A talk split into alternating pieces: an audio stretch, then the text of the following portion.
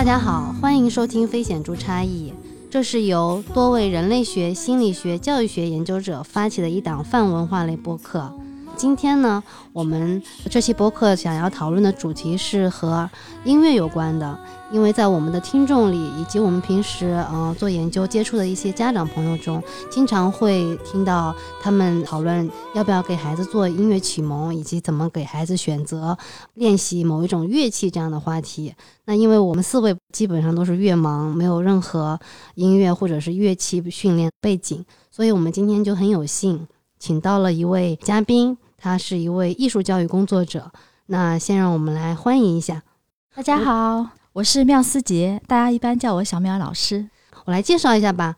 小淼老师呢是我的老同学，也是多年的好朋友。自幼学习钢琴和声乐，本科和硕士阶段专攻的是儿童钢琴教育和声乐教育，参与导师华东师范大学李和平教授编写的多本师范专业钢琴系列教材、儿童歌曲弹唱教材的编写工作和教材的录音翻唱。他本人也是一位钢琴和声乐启蒙老师，研究和教学经验都非常的丰富。同时呢，他也是两个孩子的妈妈，所以从家长的角度来说，也有很丰富的实战心得和体会。那我们就直接进入主题了。可能很多家长，包括我们几位有孩子的主播在内，自己有一个困惑，就是我们觉得是不是需要给孩子提供一些音乐方面的启发和引导，但是我们自己又不知道到底应该怎么去做。尤其是现在对于低龄的儿童，市场上有很多打着音乐启蒙这样招牌的培训机构，但是我们不知道音乐启蒙到底应该起的是什么。到底应该怎么去做，以及怎么去判断这个机构师资怎么样，他们提供的这个课程到底适不适合孩子？所以我们想先请小淼老师给我们讲一讲音乐启蒙到底是什么，应该怎么做。我觉得音乐启蒙这个问题提出来特别好。我理解的音乐启蒙的阶段，大概是从出生后到开始学习乐器之间这段时间。那音乐启蒙是什么？我认为音乐启蒙，不管在家里还是在幼儿园。给孩子提供丰富的音乐的材料，让孩子在听觉、视觉和触觉上接触、感知和体验音乐。嗯，在读书的时候，我的导师李和平老师会设计一些教案，那么我们同学一起去幼儿园做一些教学的实践研究。那么我的体会是这样的：给到孩子的音乐是要符合孩子的不同年龄的特征的。这个年龄可以细化到月龄，因为我们知道孩子越小啊，这个月龄之间的差异越大，不同阶段的特征。这样的音乐让孩子听起来呢，要是身心愉悦的、有感觉的，嗯，他感觉到快乐的、有共鸣的。那第二点呢，我的体会是，音乐启蒙呢，它是有个步骤、有过程的，一步一步的让孩子对音乐的音高、节奏、旋律、和声有更丰富、更深入的体验。那我们可能平时在家里音乐启蒙就拿手机随便找个什么歌给孩子听一听，就是俗称磨耳朵是吧？对的，对，感觉孩子一个人坐那边好像也没声音，也挺无聊的，那就给他放一点什么乱七八糟的声音啊。反正我我这样的无段位家长就是这样操作。那我们可能很多家长想给孩子进行音乐启蒙的话，有一个问题也比较常见，就是什么时候开始？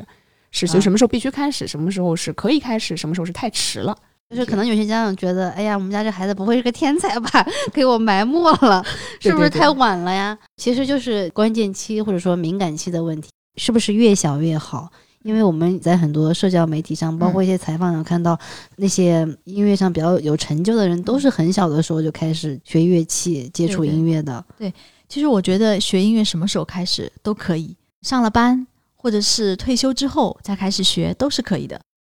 其实音乐是人与生俱来的能力。那出生之后呢，婴儿对于外界的声音的刺激有非常敏锐的感知。你们家孩子是刚刚出生不久，他肯定在摇篮里面会经常手舞足蹈、踢踢小腿等等。那再大一些呢，孩子们不管拿起什么，他就会随便敲敲打打。那这个过程呢，其实孩子是让自己的声音和外界啊。他建立了连接，嗯，这个就是最初的一个身体的律动。音乐是来自于大自然的，来自于生活的。这个在音乐起源说里面，他也说到，音乐是来自于劳动，来自于生活。就刚刚我进来这个大楼前啊，嗯有梧桐树叶从树上飘落下来的声音，嗯一阵风吹过来，沙沙作响嗯，特别美妙动听。我觉得这是大自然的声音，风声、水声、雨声，还有家里不同的碰到什么物体的声音，这些都是可以作为我们生活中的一些音乐的元素。嗯。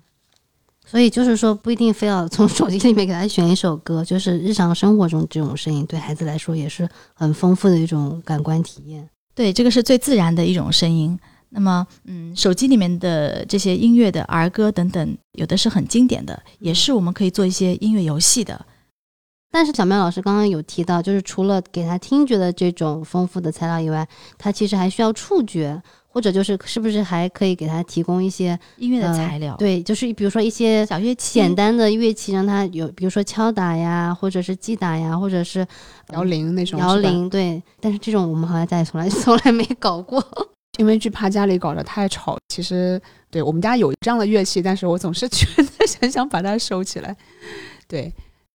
比如说，你可不可不可以举几个例子？就是你会给你们家的孩子很小的时候听的一些儿歌，你能不能立刻想到一些歌曲的名字？中国的非常经典的儿歌，比如小星星啊，嗯呃，两只老虎啊等等。因为爷爷奶奶是上海人，所以嗯会听一些上海童谣。那外国的儿歌很多也是非常不错的，比如说《Clean Up》，还有那个《The Wheels on the Bus Go Round and 嗯，Round》。这个我们在家里也是经常唱，唱到口干舌燥。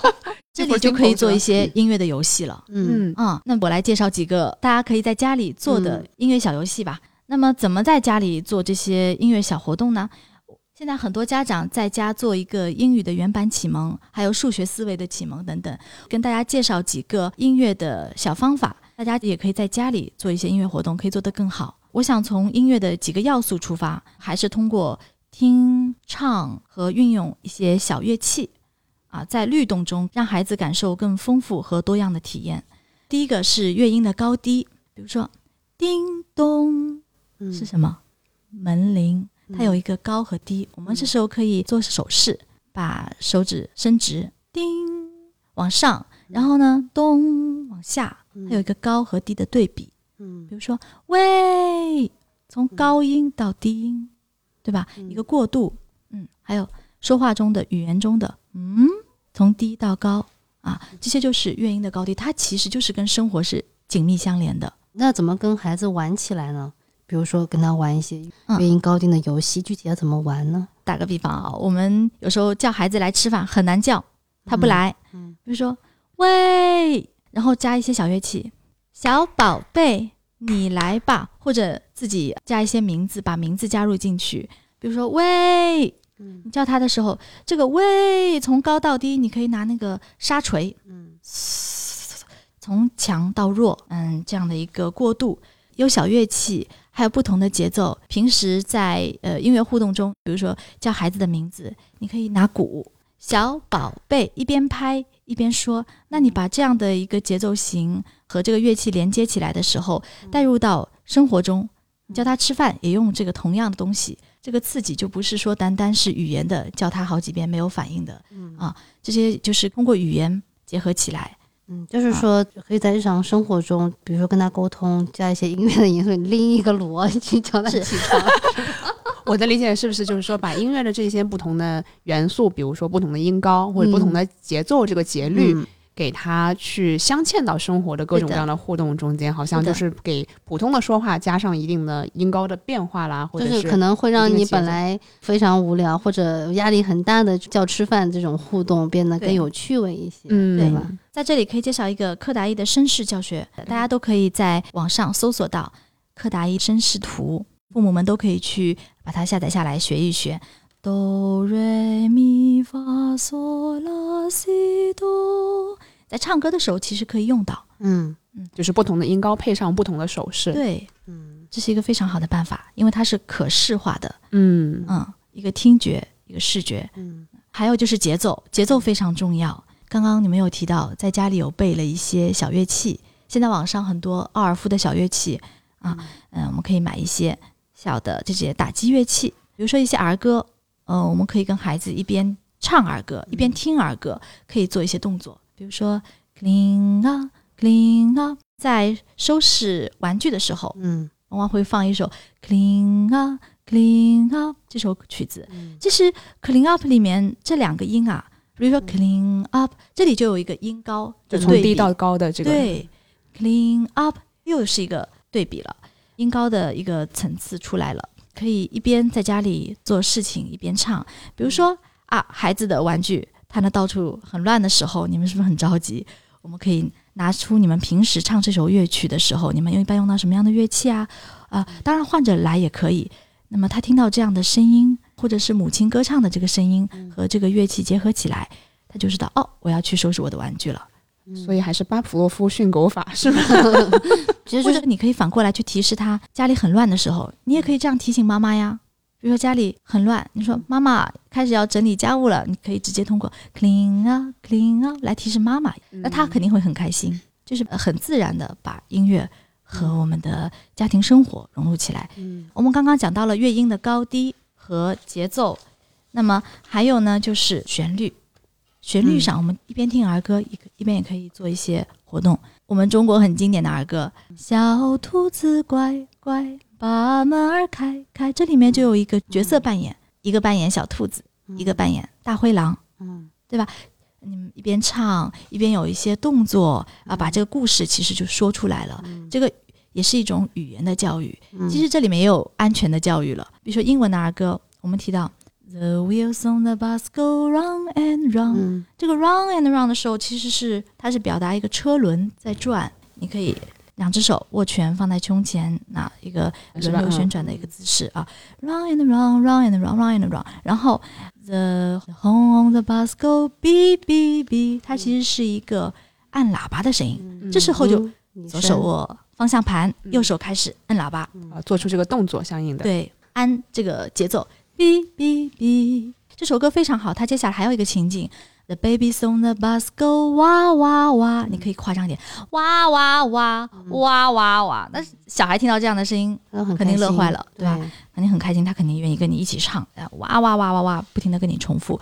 The parents on the bus go chat chat chat，聊天。你比如说做一个节奏游戏，chat chat chat chat chat chat chat chat chat chat chat chat chat。那小的孩子可以再短一点，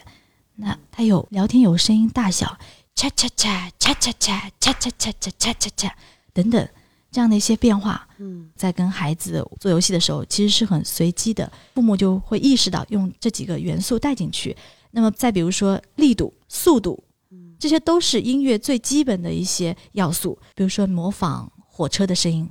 轰隆轰隆轰隆轰隆，声音越来越大，嗯一个声音的渐强在里面，它有一个力度的对比。那火车从启动到跑起来，它有加快，轰隆轰隆轰隆轰隆，它有一个加快，嗯所以有力度、有速度的变化都在里面。啊所以其实可能就是一段很简单的旋律，你通过这些元素，你可以制造出很丰富的一些互动的效果，孩子也会很喜欢，不一定非要去买个什么会员，对吧？听很多不同样的歌，对我家里面其实都没有买什么乐器嘛，就是拿那个口香糖的瓶子，里面有很多，我们就装了一些米，有的装了口香糖，有的装了豆子，然后就给他摇出各种各样的东西啊，听让他听不同的声音的那个，所以好像就感觉更多的是利用生活里面现成的已有的互动的环境，然后加一点点这个音乐在里面，嗯顺便父母学个口技啥的。我觉得口技真的很重要。我们家小孩他最近一段时间就一直会问我大象是怎么叫的，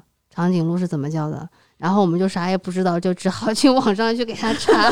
他就想知道所有各种各样的这种，不管是活的还是没有生命的东西，他就会想知道他们是怎么发出声音的，他的声音是怎么样的。比如说他会问我，嗯、紫色的拖拉机是怎么叫的呢？然后我们就只好给他瞎掰一段，因为他现在大了一点了。如果他重复问你，然后你一直在糊弄他的话，他会发现这个声音没有区别，他觉得你是你是在糊弄他，就是你还、哦就是心理学里面那种习惯化了，对。对的，所以真的很需要家长能够，就像你说的，会一点口技，可以模仿出很多不同的声音，他听了就会很开心。嗯，对，的确是我们家女儿现在也是在这个阶段，我们每天会给她看点小说，看看点绘本，就有各种各样的动物。我先生就会给她指，然后就问她说：“哎，这个小猪怎么叫的？小牛怎么叫的？小羊怎么叫的？”对，不过他是我们家口技担当就是了，我是完全不会，而且还有很多种语言，每种都模仿的又不太一样。爸爸妈妈的这个声音是最自然的、最亲切的。对。那么前面说到这几个要素，还有一个，比如说在唱歌的这个小游戏环节里面啊，可以做一些创造性的活动。我们就是没有创造性。你可以给我们举一些例子，比如说我们在唱歌的时候，歌词可以改变，哪怕没有歌曲。比如说一个歌词里面说“猕猴桃，猕猴桃”，我们下一遍可以换成，比如说“火龙果，火龙果”。那么它再接下来可以换成嗯，哈密瓜，哈密瓜，对，等等，哈密瓜，哈密瓜。那接下来还有两个字的葡萄，葡萄，柚子，柚子。这里面有四二拍，强弱强弱，嗯，那它可以去换歌词，这只是换了一个词，可以通过某个词的替换，也可以通过某个句子，它正好在一个情境中，他想表达自己的一个什么情绪，那他可以通过歌曲把自己的情绪用句子表达出来，也可以。那歌词、歌词的创编、动作的创编都可以，嗯啊，本来是。我们做一个身体的拍拍头、拍拍肩膀，那他可以拍拍腿呀、跺跺脚啊，这样一个动作的改变也可以。我们还可以做一些把音乐跟绘画联系起来，嗯，做一些涂鸦，一边涂一边唱吗？他听到一些音乐、一些形象，那音乐的高低，他想到了什么线条或者一些图片、图画，他可以自己画出来的。我们当时在幼儿园做这个教学实践活动的时候，会发现不同的孩子听了同样的音乐，他做出来东西是不同的。哎，这个就是心理学里面说的通感嘛，不同的感官之间，不同的人他有不同的联系。可能大一点的孩子，比如说你让他听一段音乐，然后你让他描述一下他听到了什么，他想到了什么样的画面，对吧？因为有些音乐的画面感是非常强的。音乐是流动的建筑，它是变化着的。那么孩子可以根据自己的感受和他自己的经验再去创造。其实，在无形中就是一个创造力的培养吧。感觉就是你生活的一部分。就有点像有一些少数民族，他们一边劳动的时候，就一边会哼一些小调。但是这个可能对我们来说，确实已经丧失了这个丧失了这种能力和习惯，就不会想到在家里一边拼命切菜的时候还要唱首歌。这个我觉得也跟我们大家。怎么去定义音乐和他的在生活中间的这个关系有关系嘛？就好像现在我们讲到给孩子进行音乐启蒙，要么是以某种音乐系统啦，西方古典音乐或者是中国民乐，我就瞎说啊，就是好像就非要是这种乐器或者专业的人唱出来的、打出来的，这才叫音乐。那其实可能忽视了生活中间好多好多的声音元素，其实都是是一种音乐。广义上来说，不知道这样理解对不对啊？对，音乐就是源自于生活，源自于大自然的音乐的创作，很多的素材。它的内容是源自于我们生活的，嗯，所以现在这样听下来，我觉得好像音乐启蒙没有我们想的那么学院派，就是感觉自己没有这方面的音乐方面的背景，就完全给孩子做不了，好像就是你。日常生活中跟他讲话呀、互动的时候加一些节奏，或者你有意的去加一些旋律，对，甚至跟他讲话的时候可以游戏化的去调整你的音高，这些元素融入进去。对，这些小游戏是从音乐本身出发的，从我前面提到的几个音乐的特性出发的。那么通过游戏的方式来体验音乐啊，其实逐步的让孩子润物细无声的吸收了音乐的概念、特性、乐音的高低、长短。快慢、强弱、音色等等，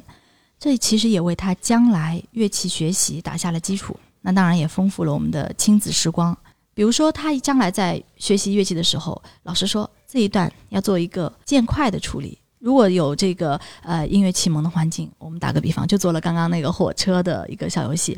啊，做渐快的处理，他就会立马联想到哦。我小时候曾经做过一个这样的音乐的游戏，他就会联想到那个场景，就很容易 get 这个音乐里面可能第一次接触了小朋友难以得到的这个概念。其实就是他的已有经验比较丰富，可能他在生活中经常会跟大人一起玩这种把一首歌唱得很快，或者一首歌改编的很慢这种游戏。嗯，其实大家不必觉得很难，因为当下好多父母在家里自己原版的英文、数学思维，那还有在家里实操蒙氏的教学等等。我相信父母对音乐做一点点攻略的难度一定比语数外要简单。嗯，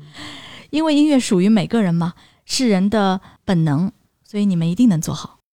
说到音乐启蒙，我知道现在很多家长，包括我自己啦，我都会下一些音乐方面的 A P P，会给孩子听一些童谣儿歌。那我知道现在有很多家长，他又想还让孩子学英语嘛，他就会让孩子大量的听一些英文的童谣。他就会更强调那个童谣里面语言的那一部分，不是非常关注旋律啊或者好不好听，他很关注在听音乐的时候孩子有没有听到那个单词。是那我就想知道这种音乐启蒙你是怎么看的？另外呢，就是我之前有听到过一个观点，其实也是另外一档播客节目，他们请了几个父亲来讲自己的育儿经历，其中有个父亲是一个乐队的歌手，是个乐手，就是个职业音乐人了。他就讲到给孩子挑选的音乐，他很挑剔。他基本上不给孩子听儿歌，因为他觉得儿歌都是成人对儿童的一种想象，并不是儿童自己真的想要听的旋律。他还有个观点，就是他不能忍受用手机播放音乐，音乐一定要是从音响里播放出来的。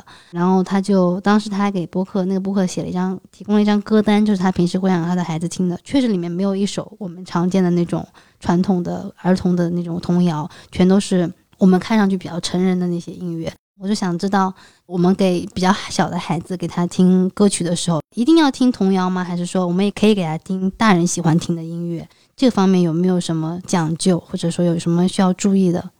你刚才说到这个儿歌的问题，我觉得也很有意思，因为我自己我也很难接受那些儿歌，就包括很流行的一些儿歌，我觉得就很聒噪，嗯，然后很吵，我就总是觉得天哪，这个会把我的小孩培养成一个就是只能接受这种像快餐式的成人想象的这个音乐的。我觉得儿歌其实还是要细分的，一些很经典的童谣，比如说摇啊摇，摇到外婆桥呀，还有我们小时候听的一些比较好的作曲家为孩子专门写的那些儿歌，我觉得还是很好听的。但是现在确实在很多音乐播放平台上，它有一些把经典儿歌它改编了，然后加了很多很嘈杂的那些电子音乐，那我就觉得就很难听。还有就是一些新的作品，它的旋律没有那么美，没有那么经典，你就会觉得好像没有我们小时候听的那些儿歌那么隽永啊，好听。我有的时候会觉得，我可能不想要手机里面播放出来音乐，觉得很复杂，我就自己给他唱一段。对，这是一个非常好的方式。我有的时候就是，比如说背孩子回家的时候，带他回家的路上，我们就会一起唱什么小星星啊这种，对，就跟他一起唱。但是我们大多数家长可能只是做到听这一部分。好 CD 刚刚提到就是听儿歌，其实很多家长是用来磨耳朵。英文的可能就是为了学英语单词。听儿歌呢，建议多听中文儿歌，就是我们自己的母语啊。我的导师李和平老师，他是非常强调音乐的本土化的。那音乐的本土化，我们可以通过听中国的民歌，听中国的歌曲，然后学习中国的乐器，熟悉民族的调式，嗯，还有我们用自己的语言唱儿歌，比如说上海童谣也很好，北京童谣普通话的那也很好。其实，在学儿歌的时候，是一种语言学习，他学也学会了聆听。那么，我们自己的儿歌，其实跟我们中文里面的四个声调也是很大关联的。我们说到跟语言的连接，包括跟我们一些古诗词的连接。嗯，比如说有一首古诗，我们每个人都很熟知的“春眠不觉晓”。比如说“春眠不觉晓”，它是我们读一读“春眠”，春眠上去了，不觉晓，晓是第三声。处处闻啼鸟，处处就是处处闻啼鸟，夜来夜来嘛，来，它这样的一个开口的，夜来风雨声，花落落下去的感觉，花落知多少多少，它有一个声调在里面。音乐的旋律线条的走向是与我们的声调是相吻合的，很多很多的一些古诗给它附上旋律之后都很好听。这个刚刚是你即兴创作的吗？哦，不是，是我陪伴女儿的时候听到的，很好听。哦，这个很好听哦。对啊，是很好听。比如“离离原上草，一岁一枯荣。野火烧不尽，春风吹又生。”它是根据语调来进行创作的。还有我们上海童谣啊，现在在上海成长的孩子们都可以听听。感觉好像听童谣也是一种很不一样的美的享受。我觉得好像很多英文儿歌就是很热闹，挺吵的。聒噪呀。就是跨文化心理学文献里面经常说到，比如美国它的理想的情绪是一个非常高昂正性的情绪，对对对但是是可能在东方就东亚文化这个世界里面，理想的情绪是一个正性，但是非常温和的。嗯你如果太过兴奋的话，让嗯会让人觉得你这个人好神经病。所以就是 我家经常放那个呃 Super Simple Songs，、就是放那个嗯，歌单的时候，我自己我就觉得吵得头痛，不太舒我自己有时候也会跟我的孩子唱一些英文儿歌，因为英文儿歌有一些里面它的情节比较丰富，很有趣。比如说有一首歌叫《Tiny Turtle》，我不知道你们听过没？就是说一只小乌龟，啊不小心吞下去了一个肥皂，然后它就开始嘴巴里面冒泡泡，就 bubble bubble bubble。它里面就有很丰富的一些动作，你就可以一边唱一边演，还有一些很可爱的声音。是的，这些是有一些嗯英文童谣，包括可能德语、日语都有一些这种童谣，就很好好好玩的地方。但是我也会经常想给他唱一些中文的童谣，比如说《摇啊摇，摇摇外婆笑》，就很平静。他的情绪是很不一样的，他适合的情境也不太一样。就是你想让他平静的时候，千万不要唱什么 “Wheels on the bus go round and round”，就就就一直开下去，开不完。但是可能现在英文童谣在各大 APP 平台上它更受欢迎，然后家长也会觉得，哎呀，我还可以同时学个英语，一石二鸟，对吧？就可能会忽视我们本土的这些儿歌啊，甚至一些可能没有记录在案的口头流传的一些儿歌，比如说祖辈会唱的，可能大家忽视了这些童谣的一些价值，而它很多时候其实是跟一些情感连接在一起的。以前比如说嗯在《诗经》搜集的那个时候，嗯其实很多这样的诗歌是跟音乐所伴随的。我们本土化的儿童歌曲，我在这里，我想更给家长们去推广这部分的音乐。其实网络上有很多我们经典的儿歌可以去给孩子唱唱。其实我导师写了很多的民族调式的儿歌，嗯，我们多用在师范类钢琴教材里面，是和声伴奏的，还有我们歌曲弹唱类的，也写了很多这样不错的作品。我们本土化的音乐教育也是很重要的，我们可以多听一些不同风格的、不同国家的、不同时代的、不同作曲家的等等丰富的音乐作品。比如说德奥的 Leader，Leader 就是他们的艺艺术歌曲，对对对，这个德奥的艺术歌曲是我们学习声乐的呃学生往往都会接触到的。它的钢琴伴奏和人声的这两个部分啊是平等的，甚至有时候高于人声，它的这个地位。在其他的，比如说歌剧里面，可能是伴奏为了这个歌唱者服务的，可是在这个德国的 leader 里面是他们是同等的地位。还有歌词，钢琴伴奏、歌词都是源自于这些诗人传统民间故事是的其实它是一种艺术了，不仅仅是歌谣，一段时期文化的一种浓缩。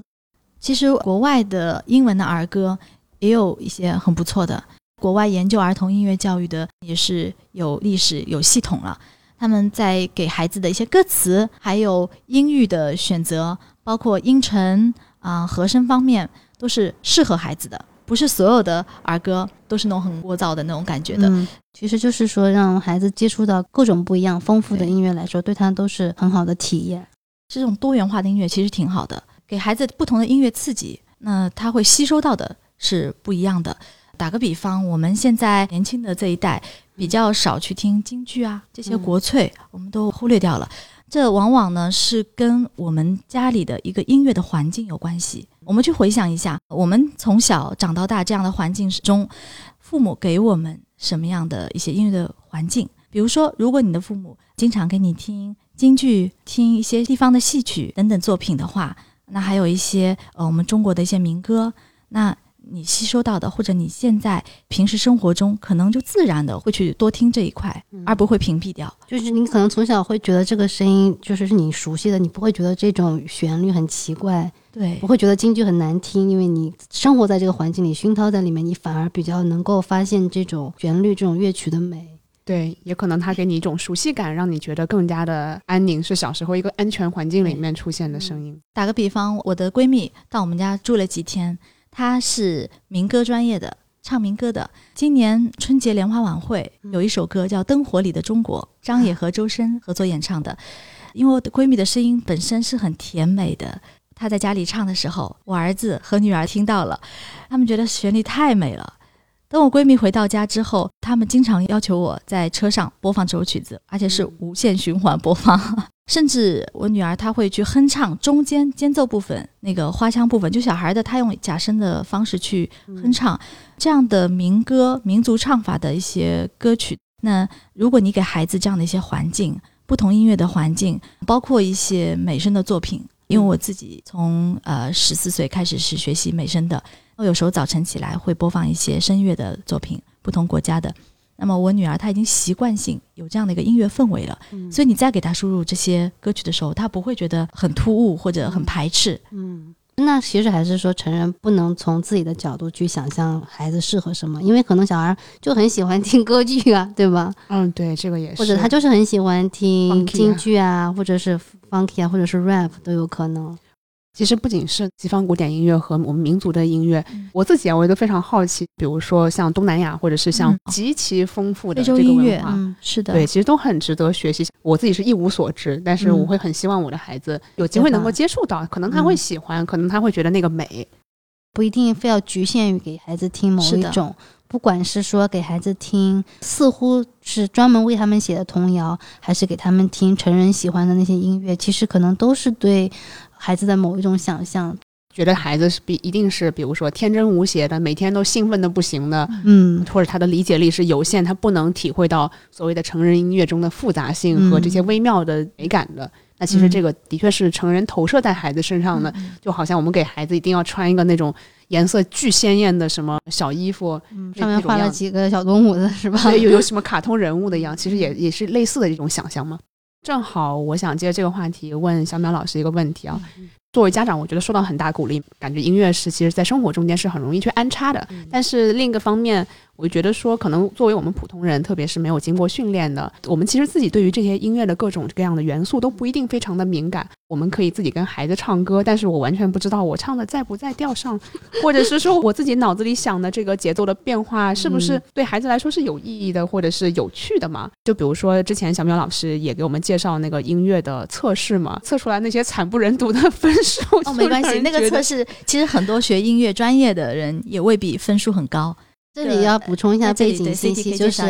小淼老师来我们播客之前，我们就问他这个一般怎么去判断一个人有没有音乐天赋，或者说比较有音乐感觉。他就介绍我们去做一个哈佛大学做的一个音乐能力的测试。我就斗胆 第一个去尝试了，我当时还以为是一个很差的那种什么在线心理测评一样的，结果打开一看，发现人家是非常正式的三部分的问题，呃，一个是音调，一个是旋律，一个是节奏。打开之后，它会给你几个样题，让你去熟悉这个测试它的内容是怎么样的，然后就会让你去比较两段音乐在哪个更在调上，或者比较这两段音乐是不是哪个是更有旋律的，哪个相对来说没有那么有旋律感的。然后就发现测试好难啊，很多段在我听来完全是一样的，根本听不出来区别。做的满头问号。本来我想说，哎呀，这个音乐测试嘛，那就在我写论文或者是改作业很累的时候，我放松了来测一下。对对对，于是我就斗胆晚上睡觉之前去测了，测了以后根本睡不着，特别是看到那个结果以后，那个题目真的很难，反正全程我是满头问号。但是我觉得它确实设计的很好，它不是用你熟悉的那些旋律，它有点像随机生成的，那些音乐都很难，它可能不是我们平时听歌里面听的那些大调，它都是一些很小调的音乐。有的时候它那个音乐一段很长，听到后面已经忘了前面是怎么样的，然后完全没有办法比较两段音乐到底是哪一段音调是已经跑调了。对它其实就是在测试你的内在的听觉，很多时候是一种直觉。对，在测试前面是有讲到说，很多测试者发现依靠自己的直觉反而更准确，而不是很用力的去思考。哦，那个测试还蛮有趣的。这个测试啊，其实是适合成人的。对，那个很难很难理解，而且他会给你一些练习，你要先通过练习熟练怎么去做那些题，对小朋友来说是比较难。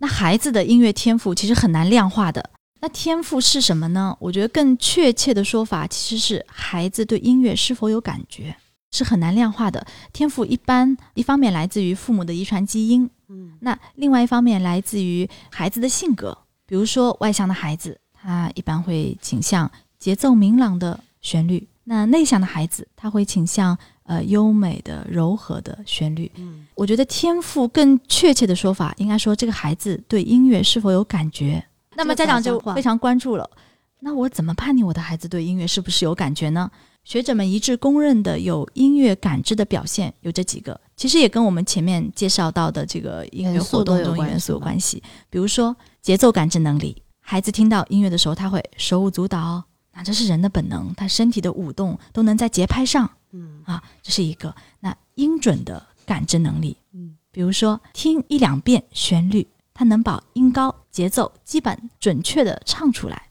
还能唱出旋律的情绪，就说明有比较好的音乐的记忆力和表现力。